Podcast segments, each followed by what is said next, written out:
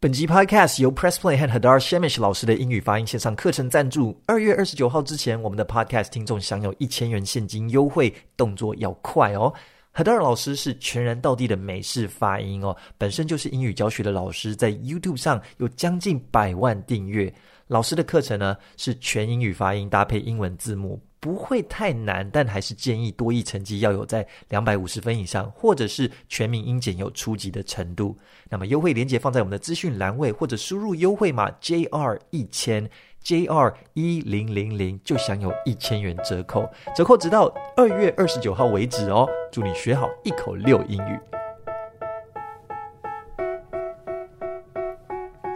Hey guys, thanks for listening to the JR Lee podcast. First and foremost, Happy Lunar New Year！大家农历新年快乐哈！今年是呃不是今年啊，今天是大年初三呐、啊。Podcast 发布的时间是晚上，但是现在的时间是十二点零三中午的时间哈，所以我也还没吃饭，肚子有点饿哦。本来要分享一个我在几年前的过年发生的一个故事哦，那我觉得蛮有寓意的。呃，想要借此呢进一步讨论到关于如何追求幸福这件事情，那不是男女恋爱这种幸福，而是生而为人如何达成人生的幸福这件事情。那我在整理资料的过程当中呢，我觉得实在是太痛苦了，因为有点像在写论文，一堆的书啊，那边什么资料，这边什么资料，想要全部把它汇集起来，越整理越多，觉得这样对吗？怎么我们每一集都一定要搞得好像在做学术报告吗？难道不能轻松一点吗？来聊聊天吗？哈，所以我就一直犹豫，犹豫了很久。我就想说，那这样好了，我就先回家，回老家过年。过完年之后，看看有没有什么发生，发生什么新鲜的事可以来聊聊哦。诶，结果果不其然呢，有的哦，就发生了一些蛮奇特的事情，带回来跟你们聊聊哦。所以今天透过这一集 Podcast 呢，我想要传达出的讯息是。有时候遇到事情呢，就真的是需要换个想法。既然木已成舟呢，就来发现有没有不同的视角来看待哈。So when you can't change the circumstances, at least you can change yourself. That's the least you can do, and it's the most powerful thing, I think. 哦，你可以改变自己哈，这是最有力量的一件事情哦。所以呢，我们就回老家啦。哦，那回老家我们就开着车，我载着我的爸爸妈妈，我的老爸呢。是一个比较老派的，他就把这个路径，因为我们是去外面用餐哦，我们大家族很多很多桌，然后在外面包场来用餐，所以我爸就把这个路径啊、地址全部都写得一清二楚，哪里要转弯上哪个交流道哈，然后我就跟我老爸说，不用啦，我们有 Google Map，你在搞什么？不用好不好？好，我们就用 Google Map，结果呢？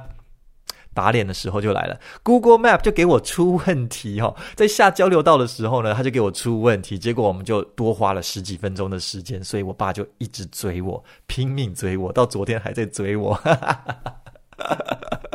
好，我没办法，这个就就是现实状况哈。那那个当下呢，我就心里想说啊，Google Map 让我们导错地方了哦，还害我们走冤枉路哦，所以我当下的想法就是，或许我现在换个想法。或许因为绕路了，我们就避开了刚刚可能会发生的车祸，可能会避开刚刚可能会发生的不好的事情啊！我总是这样子想哦。不过我们到了这个现场啊，吃饭的现场哦，我们还是我啦，还是被轮番被这个亲戚们酸哈。哎，你怎么会下了交流道还转回转上去交流道嘞？嘿，你在想什么啊？你怎么会害我们迟到呢？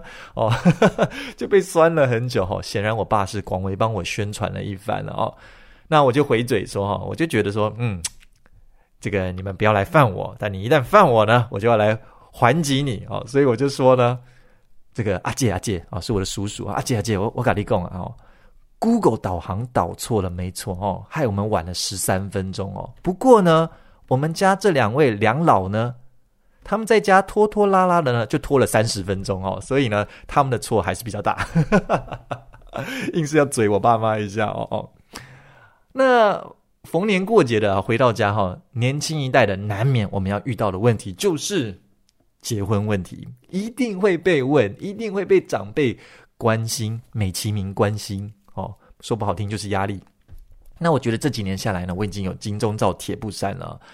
不过呢，因为我们家里面的这种堂兄弟表妹啊、哦，这个这个顺位呢，已经轮到我了。我前面的堂哥堂姐们都已经结婚了，而且就连我下面的堂弟堂妹们也都结婚了，而且甚至还有生孩子哦，所以压力呢就轮到我身上了。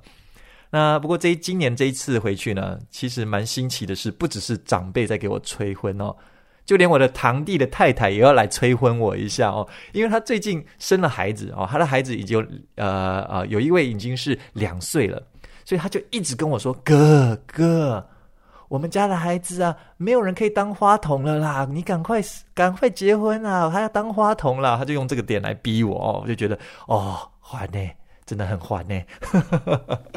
不过呢，我们家里面呢，还是会有人出来帮我护航，也就是我的我下一个顺位的堂妹哈。我下一个顺位的堂妹就是年纪大概比我小个两三岁哈，所以一旦我去结婚了，下一个就轮到她要被逼供了哈。所以呢，每次只要有人来逼婚我呢，他就会出来挡驾护航。哎，你不要逼他，你不要弄他哦。他是我们这一国的，他就会来帮我护航哦。正所谓这个“唇亡齿寒”嘛，对不对？刚好他的名字有一个“寒”字哦，“唇亡齿寒”哦。我就跟他说：“少了你，我就无齿。”那另外一个家里面家族里面呢，会帮我帮我们挡驾护航的，其实是我们的大堂姐。那我我非常喜欢我们的大堂姐，她是非常 nice 的一个人哦，非常冻龄，非常 nice，对我非常好的一个堂姐哈。那他每次都会出来挡架，不过我说他 nice 不是因为他出来帮我挡架这件事情哦，就是 in general 他就是一个非常 nice 的人。那他每次都会出来帮我们挡架，然后甚至会私底下跟我们说啊，其实我跟你们是同一国的啦，我都其实不觉得不觉得哈，一定要结婚哦，其实单身也可以很幸福啦，你们开心就好，你们开心最重要哈，所以家里面还是会有人来帮我们挡的哦，是不是开心开心啊？那在我们家族里面的堂表兄弟姐妹当中呢，其实我们真的是来自各行各业哈。我们有电子业的，有在半导体产业这个护国神山的，也有零售业的、美术设计的，也有这个哈不长进当 YouTuber 的啊，也有。那我是分到一桌啊，这这次我分到一桌呢，比较少，过去比较少有机会聊天的亲戚啊，哈，所以也是蛮特别的啊。我就觉得哇，不错，来听听不同的人的故事哈。那我们其中有一位姐夫呢，他就跟着我聊着聊着，他就跟我讲到说呢，我啊，我以前待过看守所的，我看过很多大哥，哦，这个是尊敬尊敬，要这个稍微那个退避三舍一下，是不是哈、哦？那我就可以跟他开玩笑说，那你有没有刺青啊？你可以在左左手上刺这个米老鼠，右手刺这个唐老鸭，啊，吓死人！那他就跟我说啊，因为他当兵服役两年呢、啊，他是在这个军法监狱，那个年代他们还要当两年哦，所以现在要当一年的，呃，换个想法嘛，哈、我们刚讲换个想法，对不对？虽然从四个月变成一年了，但是过去前辈们呢，还是要当两年的啦，好不好？我以前也当一年半嘛，好不好？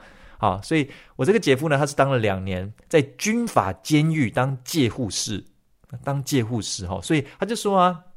这些大哥小弟们被关在小房间，我被关在大房间。因为呢，他们的这个看守的这个房间外面呢，还有一道很大的铁铁门哦。所以他说，他们坐小间，我坐大间。他就提到说呢，里面这些大哥啊，真正的大哥啊，通常是不大说话的。你不要去招惹他就好了。他就说啊，我就不不要去招惹他们，免得我出去之后呢，他出来之后呢，找我麻烦哦。啊，你不要招惹他就好了。那在监狱里面很喜欢一直喧嚣秀肌肉 flexing 的呢，都是那些小喽啰啦，哦，都是那些小喽啰啊。真正的大哥其实不大说话的啊。他就跟我讲了这些蛮有趣的故事哈、哦。那旁边呢，我的这个姐夫的太太啊，应该啊，实在是这个称谓实在是太复杂了。我的 aunt auntie，他就说啊，这个男生讲到当兵呢，就会很怀念哈、哦。然后我就说，其实也不是怀念啦，只是说哈、哦，在当下觉得很痛苦，但是事过境迁之后就觉得。这也是人生很特别的一个经验哦，一个很特别的经历哦，不是每个国家的人都有这样子的经验经历的哦。虽然我不会，绝对不会想再去当兵一次哦。我经常做噩梦，梦到我回去当兵哦，我就觉得，哎，不行不行不行，绝对不行，再回到那个地方。好，那我这姐夫呢？我这个姐夫呢？他的女儿啊，现在是高中高一啊、哦，我有机会也就跟他聊了一下天哈。哦那对我来说应该是侄女嘛？我们在那边讨论了很久，我到底要称呼她什么？我一开始还称呼她堂妹，他们就笑，不是啊，她不是跟你同辈的啦。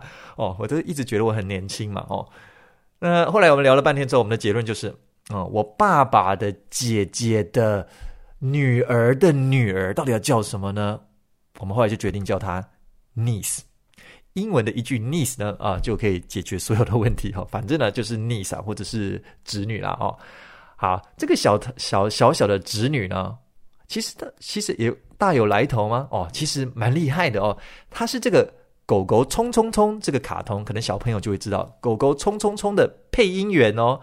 然后我就觉得很很惊艳，我就叫他现场来配一段，所以后来我就把它放到我的 Instagram 限动上面。所以前一两天，如果你有看到我的呃我的限动的话，那个就是我的 niece，我的我的侄女哦，不是堂妹，我的侄女哦，哦，她是一个配音员呢，哇，才高一的年纪哦，沾光一下，沾光一下。不止如此呢，她还演出过一个国片哦，可能大家知道叫做《美国女孩》，嗯，有听过吗？我后来发现，其实我有我有看过这个国片，但我没有看完。我看了一半，可能去做别的事情哦。美国女孩，她就在演一个从美国回来的女孩子，然后来读台湾的中小学这样子。然后我当初会看这部片，可能是我觉得蛮有共鸣感的吧，因为我是小时候在外面，然后十岁回来这样子。呃，不过我没有看完，就像我刚刚讲的。但原来我的这个小侄女。她有出演这部片的其中一个角色，哎，美国女孩，哇，这个真的要再沾光一下，再沾光一下哦。然后呢，她也参加过大大小小的舞台剧。我就问她说：“你有跟剧团吗？”她说：“没有。”那你到底都是怎么试镜这些机会的？她就说：“啊，原来他们有参加一些像是脸书社团啊、Instagram 的一些账号啊，那在那些上面呢，都会有很多的试镜机会。那还有看到那些通知的时候，她就去试镜。”我就觉得哇，小小年纪真的是蛮有自己的想法，就很知道自己想要做什么哈，真是蛮蛮佩服，蛮佩服的哦。所以我是觉得啦哦，啊，不要人啊，真的不要停止对人事物的好奇心啊。没有任何人是不喜欢被聆听的，没有任何人是不喜欢被理解的，承认吧，admit it，每一个人都是需要被理解，而且想要被理解的。只要你传达出后，诶，我对你的故事很有兴趣，我对你有很高的好奇心的时候，其实大部分的人是很乐意分享自己的事情，很乐意分享自己的故事的。在卡内基他的书籍里面就有写到这样子的话，他就说不要停止，类似这样子的字眼，然后他就说不要停止对人的兴趣啊，不要停止表达出对人的兴趣。当你表达出对人的兴趣的时候呢，往往容易赢得别人的合作啊。我就一直把这句话呢也记在心里哦。那这一次过年呢，啊，我们就很开心的在外面吃饭。通常我们吃完饭之后，会在一起移驾回我祖母家。那我祖父在两年前啊，不幸过世了哈，这个长，这个寿命长长达这个一百零三岁哦，高寿哦，算是高寿了，所以也是美事一桩了。虽然离开了，大家还是还是难过哦，但是他都身体是算是蛮健康的走的哦，一百零三岁还是一百零九，有点忘掉，对不起。哦，那是那是呃，两年前大概呃，两年前大概是这个时间点过世了，所以一般我们会移驾回祖母家。那今年因为我妈身体就不舒服哦，她在感冒生病哦，所以有一点可惜，我们就必须要提早回去，就不跟着回祖母家了哈、哦。所以内心里面会觉得有一点惋惜，是少了一些可以跟这些亲戚们交流的机会了哈。我还记得去年过年的时候呢，我是蹲在祖母的小房间里面，跟这些小三、小四年级的小朋友在玩大富翁，我觉得很有趣哦。听小孩子们在听什么，在想什么，在讲什么，在看什么哦，在追什么 YouTuber 啊，我觉得好有趣哦。我觉得是有一个脱离自己年纪的同温层的机会，我我非常珍惜哦。那。好啦，我们就决定要回去了。所以当时我就想说，好吧，我就换个想法，或许提早回去会发生一些不一样的事情吧。嗯，我就这样想哦。但是说实在的呢，如果你不主动去计划个什么事情的话呢，你就一定会是耍废到晚上哦。我的经验就是这样子，你一定就是耍废到晚上，这边东摸摸西摸摸，时间就过去了哦。所以后来我就决定说，那我就去公园练足球啊，我就拿着一颗足球去公园练球。我其实蛮喜欢一个人。去练球的，我觉得一个人练球的时候，第一个有一种天与我，只有我跟上天的这种感觉。另外呢，就是练球的过程当中会看到自己的成长啊，那看到自己成长的时候就会很开心哦。不然我这个年纪，我我其实大可不必练球了，我又不是要成为足球员的人啊。但是透过成长这件事情呢，让我感觉很愉快。所以呢，我就回到开着车一路塞回去之后呢。哎，我就拿着一颗足球，我就跑去公园练球了，这样子哦。那其实，在前几天呢，我就已经去敞看了。我就前几天去敞看呢，我就知道哪里有两面墙壁呈九十度的两面墙呢，是很适合我要做的练习的哦。所以呢，我去了公园之后呢，马上找到了我要去练球的地方。那那个地方就很适合做这个呃传球、停球的练习，传停球的练习哈、哦。我心里想说啊，诶，大年初一的应该没有什么人吧？哦，结果完全不是这样子哦。其实到了现场的，还是蛮多小朋友跟家长的哦。当然跟平常比起来还是少很多哈、哦，但是我想不到大年初一的人还挺多的呢哦。所以呢，我就在那边我的预定地呢练了一下，可是后来练一练，觉得有一点点尴尬，这个不自在哈，因为小朋友就在我周遭这样跑来跑去哦，跑来跑去，跑来跑去，然后偶尔还会停下来看我说：“哎，你看有人在踢球哎，在踢球哎。” 我就觉得哦，好像有点紧张，不不自在哦。所以后来我就跑到公园的对角线另外一边，那边没有人啊，那边有一个很大的一个石头板凳哦，其实蛮高的一个石头板凳，我就跑到那边去练球。我跑到那边之后呢，我就把我的外套呢啊脱下来，里面有我的手机、皮夹，我就把它放在这个石凳上面，然后我就在那边开始练起球来。他练了没没过一会儿呢，我就注意到，诶，我旁边呢有一个外国的家庭，他们也在踢足球啊，很有趣，他们也在踢足球，爸爸跟儿子哈，但是他们踢的是一颗一号球。什么是一号球呢？一般你正式比赛的球是五号球。Size 来讲的话是五号球，我踢的就是一个五号球。那室内足球呢，踢的是四号球。通常一号球呢都是纪念品，或者是两三岁的小朋友在踢的哦，那是一号球。那这个个子很大的爸爸就跟他的儿子呢在那边踢着这个一号球，踢着踢着踢着呢，诶，我就继续做我的事情。有时候踢踢累了，我就坐下来看他们踢，然后又继续练。那练了一会儿之后，我发现呢，诶。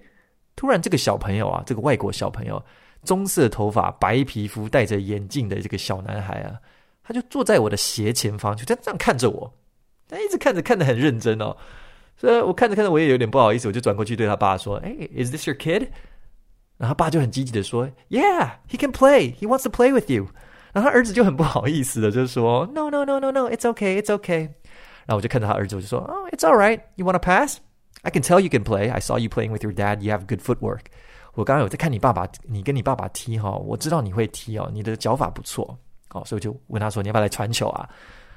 所以他就他就很兴奋的，他其实是想踢的，他就很兴奋的站起来就开始跟我踢起球来哦，一个小小朋友，所以我们就边踢球呢，就开始边聊天哈，边复习我的英文哦，很久没有跟外国人聊天了。那这个小朋友呢，聊着聊着，我就开始问他一堆问题嘛。啊，原来他四年级，十岁的年纪，那这刚好就是我回来台湾的年纪，所以突然就觉得，哦，在他的身上看到了过去的我。啊，我过去刚回来台湾，不大会讲中文，然后呢，对这个环境很陌生的那种感觉。那他就跟我讲说，他刚回来台湾，他刚不是回来，他刚来台湾半年。那因为他妈妈来台湾工作，啊，签约签了两年的时间，所以他们还要再待一年半。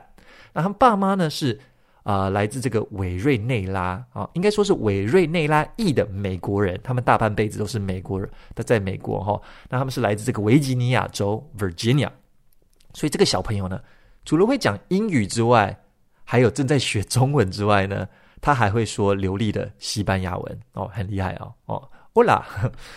所以我们就继续要边传球呢，这就边开始做各种挑战哦。他就开始问我：“哎，你会这个吗？你会那个吗？Can you do this? Can you do that? Can you do a rainbow？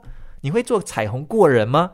什么是彩虹过人呢？彩虹过人就是你用你的后脚跟呐、啊，把球把球从你的后边给撩起来，撩过你的正头顶上方呢，撩到你的前方，像一个彩虹的形状，这就叫做彩虹过人。”是一个非常华丽的技术，但是不怎么实用哦。我唯一一次看到他在世界杯出现的是在二零零二年的土耳其的伊尔汗，曾经用这个动作过这个 Roberto Carlos、哦，曾经用过这一招哈、哦，不然平常很少看到这个技巧出现哦。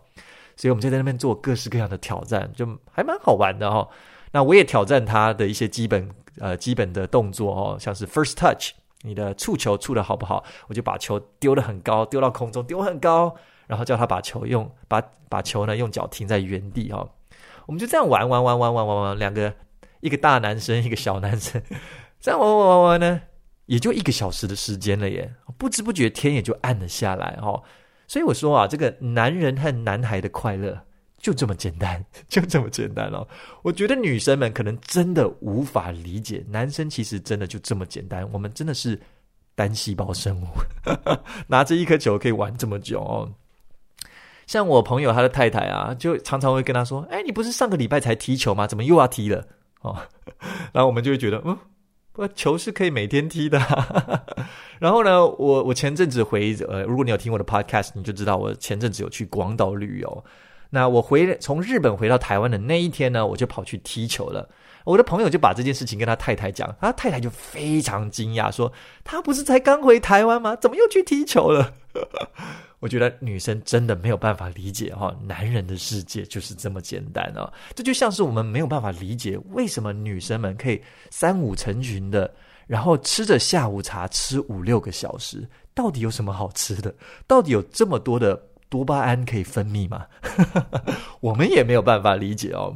所以讲到这个呢，我我突然想到一个啊，这真的是突然想到一个很有趣的一个社会实验。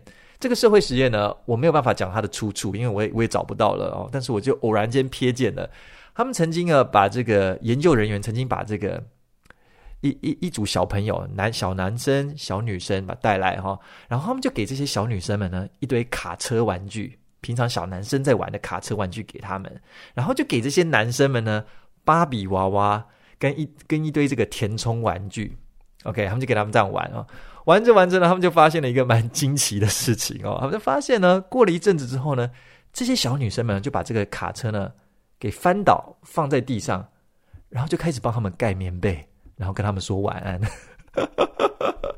然后这些小男生们呢，他们在玩芭比娃娃，玩着玩着呢，他们发现了，他们用这个 catapult，catapult 就是投石机，用投石机呢把芭比娃娃投到半空中，咻咻咻。所以啊，真的不得不觉得哈、当然可能有个体上的差异了啊，但是不得不觉得哦，男生女生真的好像有一个天性上的差异啊。这个神创造这个万物的时候，创造人类的时候，好像真的就这么一回事的感觉哦。好，这就是题外话了哈。所以讲回来，我我们回到公园来，还回到公园，回到公园。我跟这个小朋友呢，年纪少小我可能是三分之一、四分之一年纪的小朋友哦。我们就踢球踢到一半呢，诶，他的妹妹也来了。他妹妹也来，然后他，妹妹也会踢球哦，很可爱的一个小妹妹。我就问她的名字是什么，她就跟我说了。那因为她是小朋友，我就不讲她的名字是什么哈。她就跟我说了她的名字之后呢，我就说：“Oh, you have a beautiful name. Your name is so beautiful.” 然后就跟我讲什么呢？他突然就跟我给我蛮惊讶的一个感觉，他就说：“Thank you so much。”就像是一个非常成熟的大人在回答你问题，然后跟我表达感谢哦。在这一个小时的过程当中呢，我跟这两个小朋友哥哥跟妹妹互动的过程当中，我发现第一个，他们讲话非常有礼貌，而且可以感觉出是出自于一个非常有教养的家庭哦。但除此之外，他们的表达能力是非常丰富的。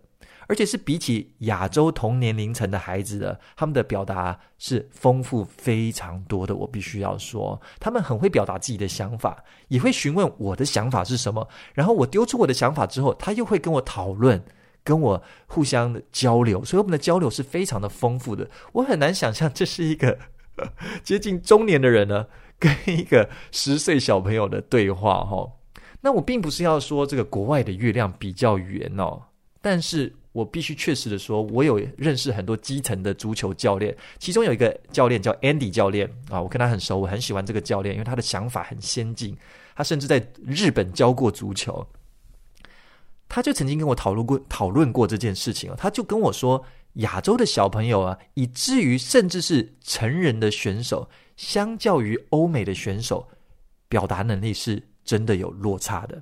除了日本，他讲除了日本啊，日本人的表达能力很好啊。他觉得这个亚洲跟欧美人的表达能力是有一段落差的。他甚至问我，他甚至问我说，我有没有认识在传授表达能力的人？他愿意花钱请他们来教他们俱乐部的这些国小小朋友关于如何表达。哦，所以我就说这个教练他的想法蛮先进的，我觉得。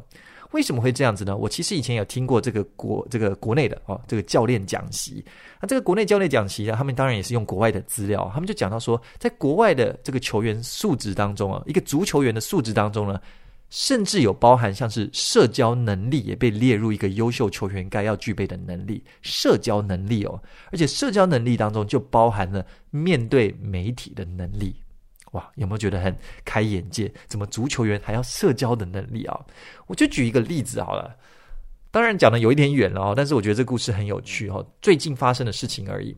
德国拜仁慕尼黑这个俱乐部也是德国国家队的球员，有一个球星叫做 Thomas Muller，Muller。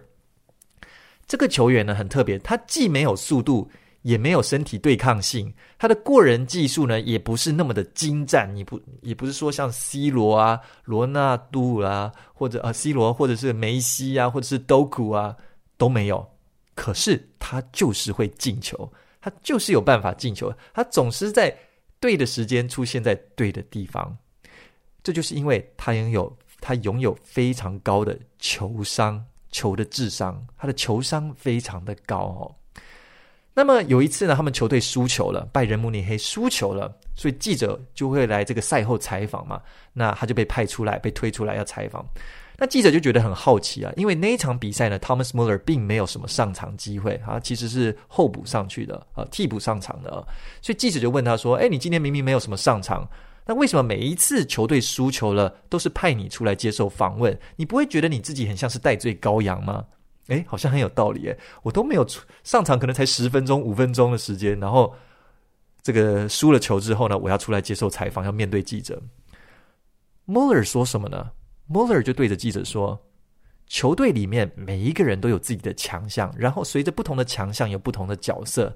我很会讲话，所以我来做这件事情哦。”所以听到他这句回复的时候，我当下就觉得，哇哦，这个人除了球商之外呢，他拥有相当高的这个气度，相当的高的这个心态的高度哦。而且除此之外，他的表达能力非常好哦。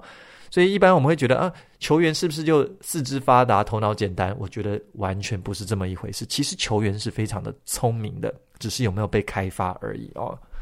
好啦，讲回来好了，还是讲回来了。那练着练着，真的天就开始暗了，就开始有点要进入傍晚这个时间点了哈，所以他的爸爸就回来了。他来的时候呢，他就来跟我握手哈，真的是很美国人的作风哦，就是一定会握手哈，打彼此打招呼。他就跟我握手，然后就说：“Hey, thanks. What's your name? I'm Marlon. Thank you very much for playing with the kids. 很谢谢你陪孩子们玩哦，非常有礼貌，可以感觉到哦，这个父母可能应该也是很有教养的哦。所以呢，他们就就走了，我就跟他拜拜走了，就这样子哦。”短啊、短暂的缘分，我就继续练球。我也没有要回家，因为刚跟孩子玩，其实我没有练到我今天想要做到的事情，我的目标还没达成，所以我就继续留下来练球。但是就在踢了大概十分钟之后，踢着踢着踢着，诶，我突然又看到这个外国人的家庭又走了回来，然后这次妈妈也来了，哦，妈妈也来了，所以我就跟他打招呼说：“Hey！” 然后爸爸就说：“Oh, we're looking for their bags. We can't find them.”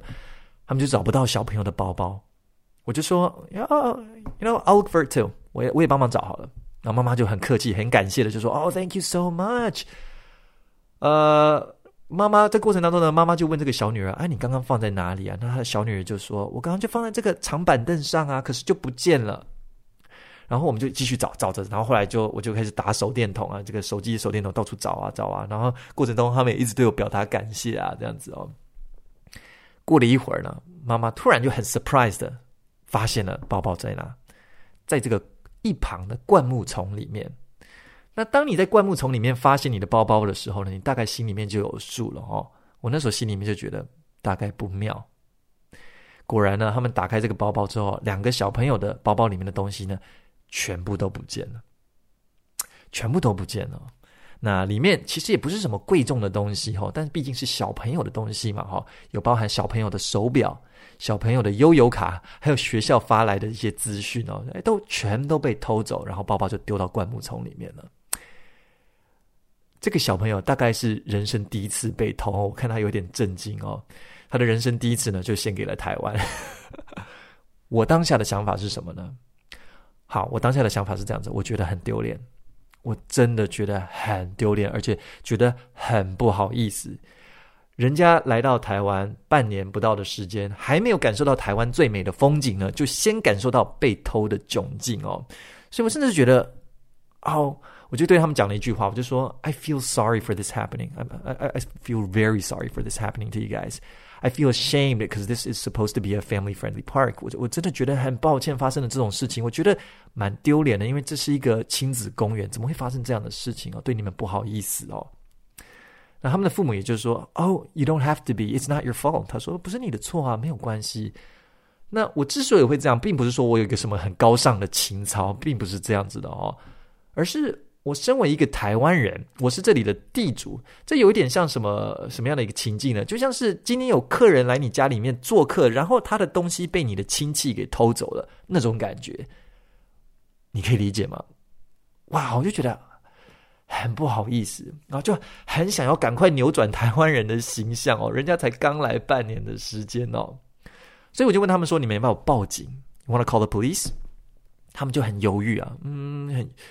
很犹豫了一下，我就说：“I think you should。”我觉得你们应该要，我觉得你们应该要报警一下啊。那他们就很不好意思说：“啊、，Can you help us? Because we can't speak Chinese。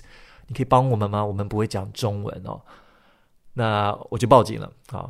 然后报警的时候呢，我就跟他们说：“啊，有一个外国人家庭被偷东西了。”那警察就问我说：“那你是他们什么人？”我就说：“我是一个陌生人啊，我只是一个陌生人哦，路人甲哦。”那警察就说。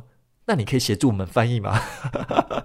哦哦，好，可以啊，可以啊。不过我印象中，我上一次帮警察翻译哦，是 N 年前，给了我一个蛮奇特的回忆哦，就是我跟一个不认识的外国人在骑机车，我们没有两段式左转被抓了哈，这是我的错啊。那警察就请我翻译，因为他要开这个外国人罚单，他不会讲，所以我就帮他翻译了哦。然后呢，这警察边帮他开单呢，就边说：“哎，你英文这么好，你应该要考个警察，这样你的薪水和单位啊，马上都跟别人不一样哦。”哇，还很客气的这样子对我称赞哦。我就想说，哇，我帮他翻译哦，他对我这么客气，他会不会放我一马呢？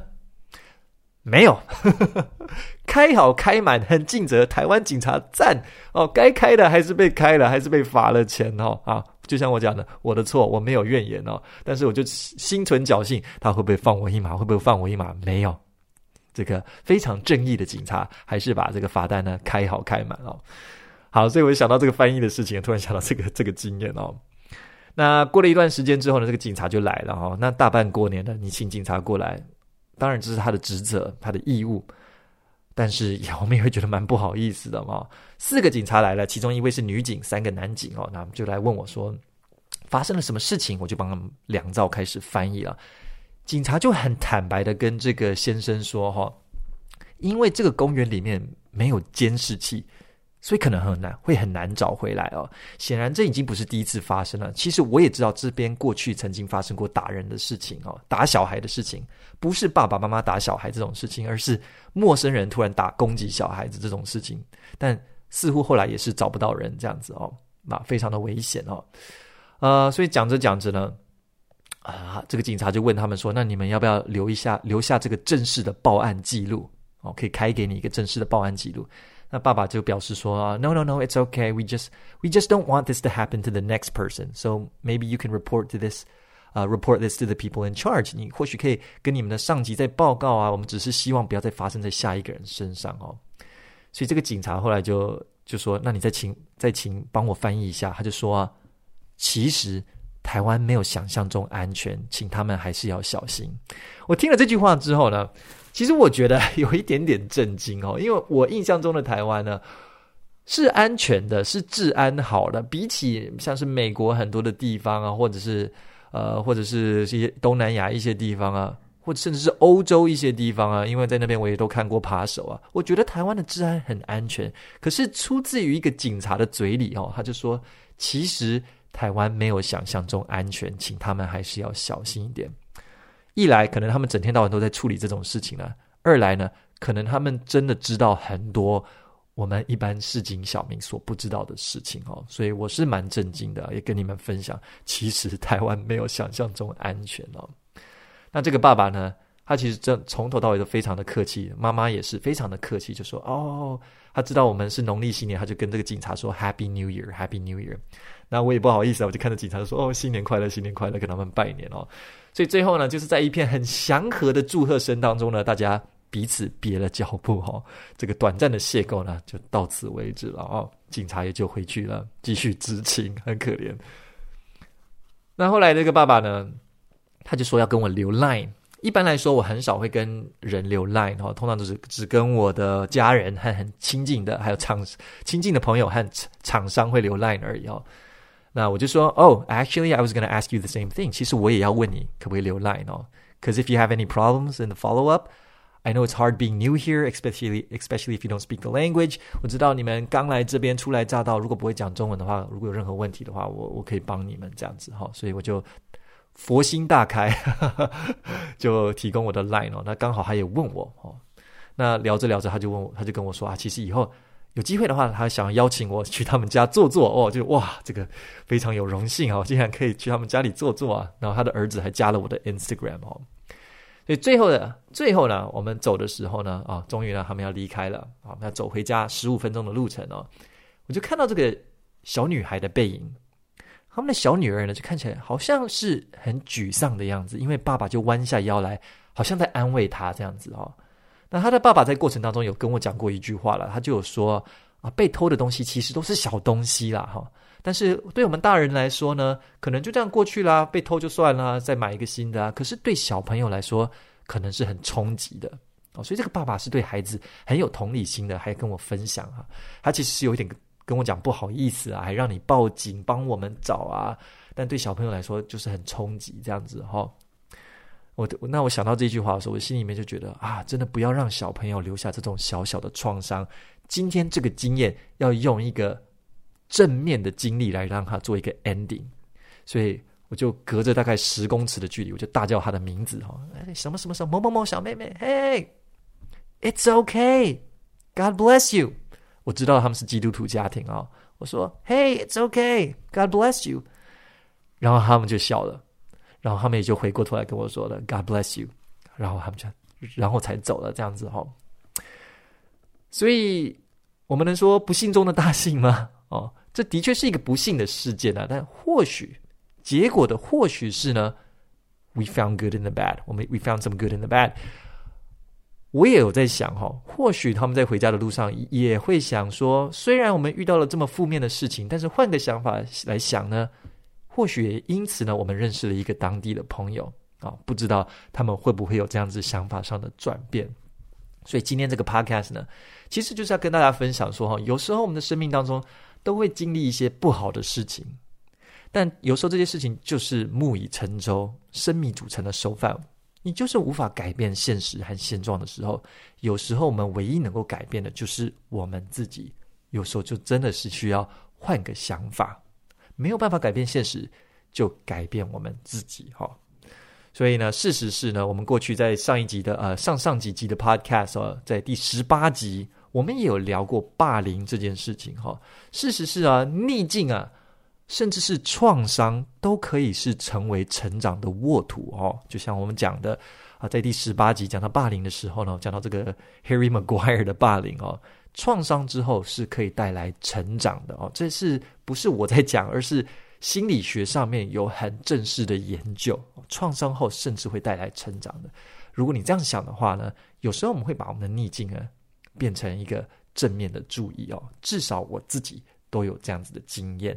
那圣经里面我很喜欢的一句话就是：“患难生忍耐，忍耐生老练，老练生盼望。”我非常喜欢这句话，最后送给你们。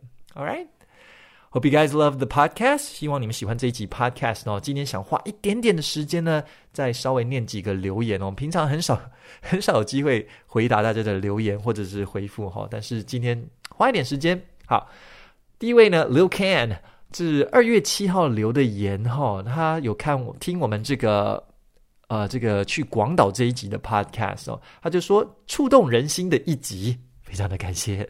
然后说呢，广岛纪念馆之旅的分享令人触动，感谢分享啊，非常推荐大家有兴趣的话呢，想要了解广岛甚至是广岛的历史的话，可以听听我们这一集的 Podcast。好，再来呢，一月三十一号有一个欧慧，欧慧想要给我们一些小小的回馈哈。首先，他开头就说我很喜欢 JR，但这次听了很久，很想要给一些意见和反馈。那他反馈的这一集是我们采访这个 Passion 第二十一集的 Podcast。他说呢，希望主持在回应来宾的时候呢，回答的语助词可以再少一些，跟小声一些，不然会有一直被中断的影响的感觉哈。但我很喜欢节目内容，他这样讲哦。好，所以他讲的这个应该就是因为我有一个广播人的坏习惯啊，但其实应该要好好的改正一下哈。就是我们在听来宾的讲话的时候，我们会不自觉的想要给他们一些正面的回馈，所以我们会点头。会表情，但有时候会忍不住会会，right right，嗯哼嗯哼，啊，有时候太多或太大声了，的确我自己听起来的时候也会影响这个访谈的内容哈。所以呢，再一次呢回馈欧慧，非常感谢你再一次的提醒哈，这个是我们的一个职业坏毛病，有时候也需要改变一下哈。好，好，那下一个呢，我们来看看最后一个忠实表妹，为什么我笑呢？因为他这个表呢是。很表的表，表妹真是有你的哈。他说什么呢？他的是英文哦。I love your podcast. Hi JR, how are you doing? I've been following you for years. Thank you so much, 表妹。And I love the way you speak, the interesting topics you want to discuss, and the beliefs you would like to share with us. I feel like listening to a friend or a mentor. I appreciate your accompaniment. Have a good one. And I appreciate your support and your feedback. 表妹，Thank you so much，光是你的名字呢，就让我觉得很开心。我就说了嘛，男人的快乐很简单。好了，喜欢我们的 Podcast 的话呢，记记得给我们按赞、分享、留言，也给我们五颗星。Join our membership，可以加入我们的频道会员，给我们实质的帮助。按赞、分享出去，有问题的话呢，也可以留言，我都会尽量去看的哈。那我们就下一集 Podcast 再见，祝大家新年快乐！初三了哈，新年快乐哦！Bye bye. They tell me that I'm never gonna make it. They want me to do something that can make sense.